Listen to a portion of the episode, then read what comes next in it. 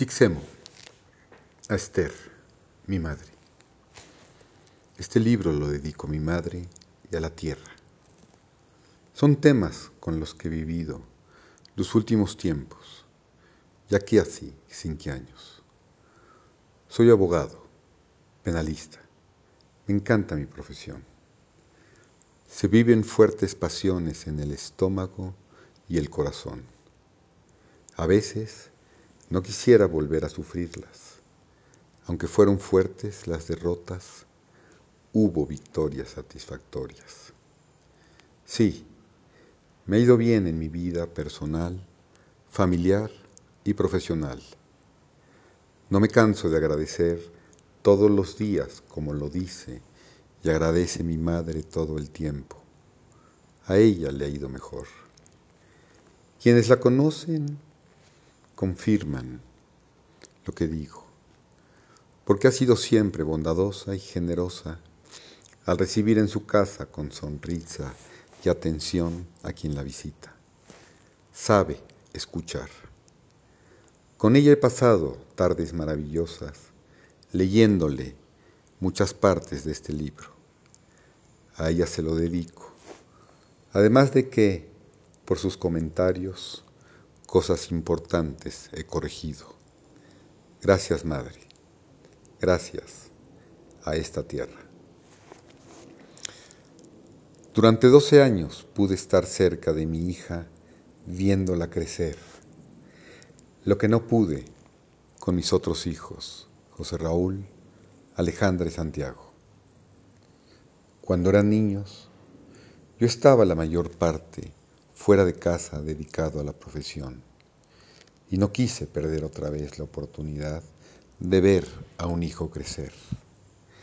Es lo más bello que una casa te puede dar, como a mí con Renata me la dio. En ese lapso leí cosas distintas, más ricas, bellas, profundas, más sabias. Quizás también las pasiones fueron fuertes en el estómago, el corazón y también en la razón.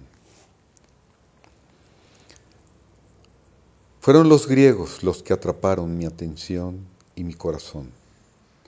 Al final es para quien se destina este trabajo, pues solamente de Grecia es de donde podremos recuperar el desconocido y peligroso camino en el que estamos perdidos, llevando a nuestro planeta al precipicio. Visité este país hace un par de años, lo adoro. Lo conocí desde que a mi pequeña su mitología le leía para dormirse. De Herodes, una de sus tareas pedía todas las noches las trece fueron varias veces. Esquilo, el más gran poeta, encadenó, al igual que sus filósofos. De ellos aquí hablo con profundo respeto. También sus grandes teatros. Epidauro, por ejemplo, y sus templos, Delfos, Olimpia y tantos más, aunque en ruinas no conozco otros más bellos, más ricos, más perfectos, más duraderos que esperan que los levantemos y vuelva su blanco mármol con el sol a brillar para los griegos y todos podamos volver a empezar, a recordar y aprender lo que hacían y lo que ha sido la última gran civilización para que de ellos aprender y no andar más el camino como al que hoy hemos llegado. Sus esculturas, cariátides, nos decía Elena, ninguna otra sonrisa más natural se le compara. Esta guía, orgullosa historiadora y conocedora de su cultura, nos enseñó por una semana su Grecia en un español culto, rico, deliciosa su fonética, que con sus relatos nos dibujaba la mejor visión que cualquier film no podría jamás igualar. Nos llevó a las ruinas donde los griegos actuaron, bailaron, construyeron lo que ahora caído está, donde la antigua sabiduría de los egipcios se desarrollara, intentando comprender, quizá por última vez, al hombre y su lugar en el cosmos. Por ello, Helas se la dedico a Grecia, a sus hombres y mujeres. Todos somos griegos. La gran aportación que nos ha dado su cultura, dormida en silencio hasta hoy, como observando y castigando a la humanidad por no haberla valorado, por haberla olvidado, abandonado, cuando creo es la cultura que nos podría ayudar a salir del hoyo, del laberinto en el que estamos. Gelas es para los griegos, para despertarlos y vuelven a enseñar el tesoro que dormido está. Grecia es el eslabón con la antigua sabiduría egipcia. ¿O hay otro? Sí. Los griegos dormidos desde hace mucho nos dieron su cultura y ésta sigue envolviendo a la humanidad, latiendo, agonizando, esperando un milagro para que Némesis se la trague y la vomite y vuelva a renacer. Qué gran necesidad tiene la humanidad de que su cultura vuelva a renacer y brillar para todos. Todos somos griegos, hasta la muerte.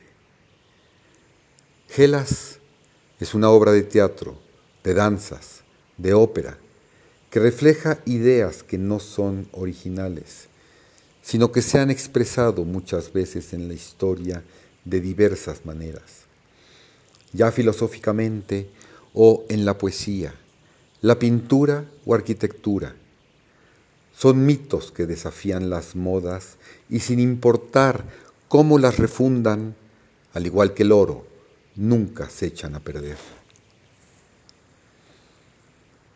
La perspectiva y la posibilidad de querer tener una mejor calidad de vida en nuestra casa, la tierra, se refleja en una carta que le escribí a un amigo que me pidió mi opinión sobre el ejercicio profesional del abogado después del coronavirus.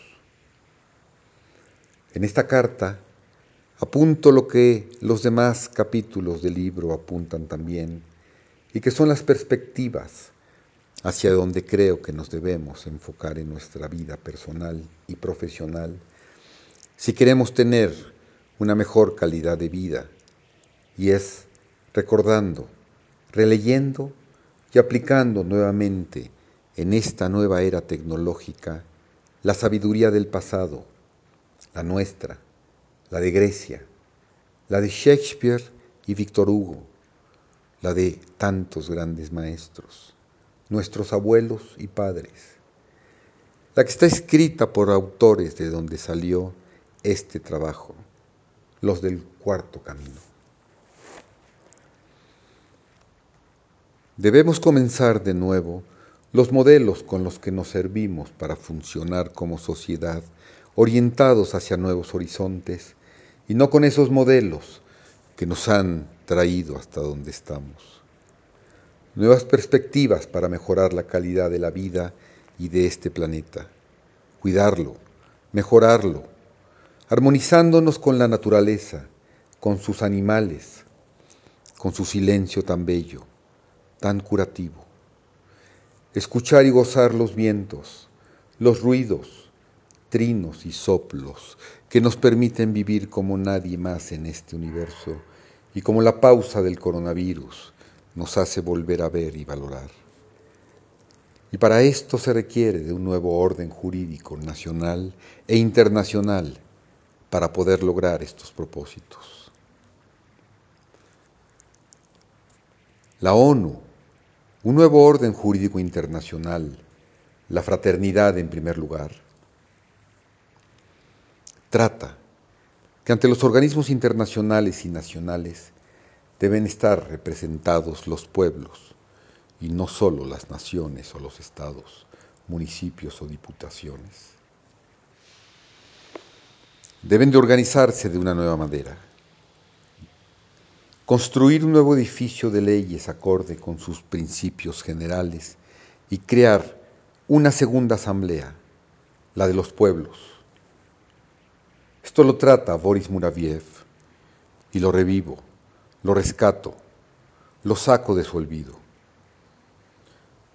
La tierra es nuestra casa y debemos organizarnos jurídicamente de otra manera para cuidarla, para protegerla y dejar de excretarla, y también para que de otra forma, con otras ideas y principios, afrontemos los conflictos locales e internacionales que estamos viviendo y otros más graves que vendrán.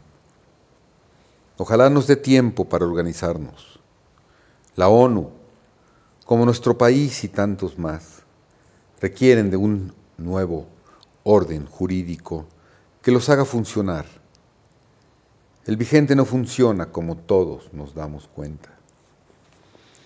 Una segunda asamblea, la de los pueblos, que junto con la de los estados conformen la Suprema Asamblea de las Naciones Unidas para los pueblos, pues los pueblos no están representados en este organismo como casi en ningún otro.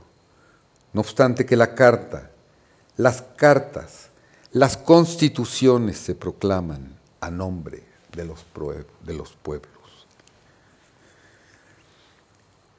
Es a través del principio de la fraternidad humana, haciéndolo vivir cómo la humanidad podrá lograr la conciencia planetaria tan necesaria en la actualidad, la cual va mucho más allá de otras conciencias, ya nacional, estatal o de élite.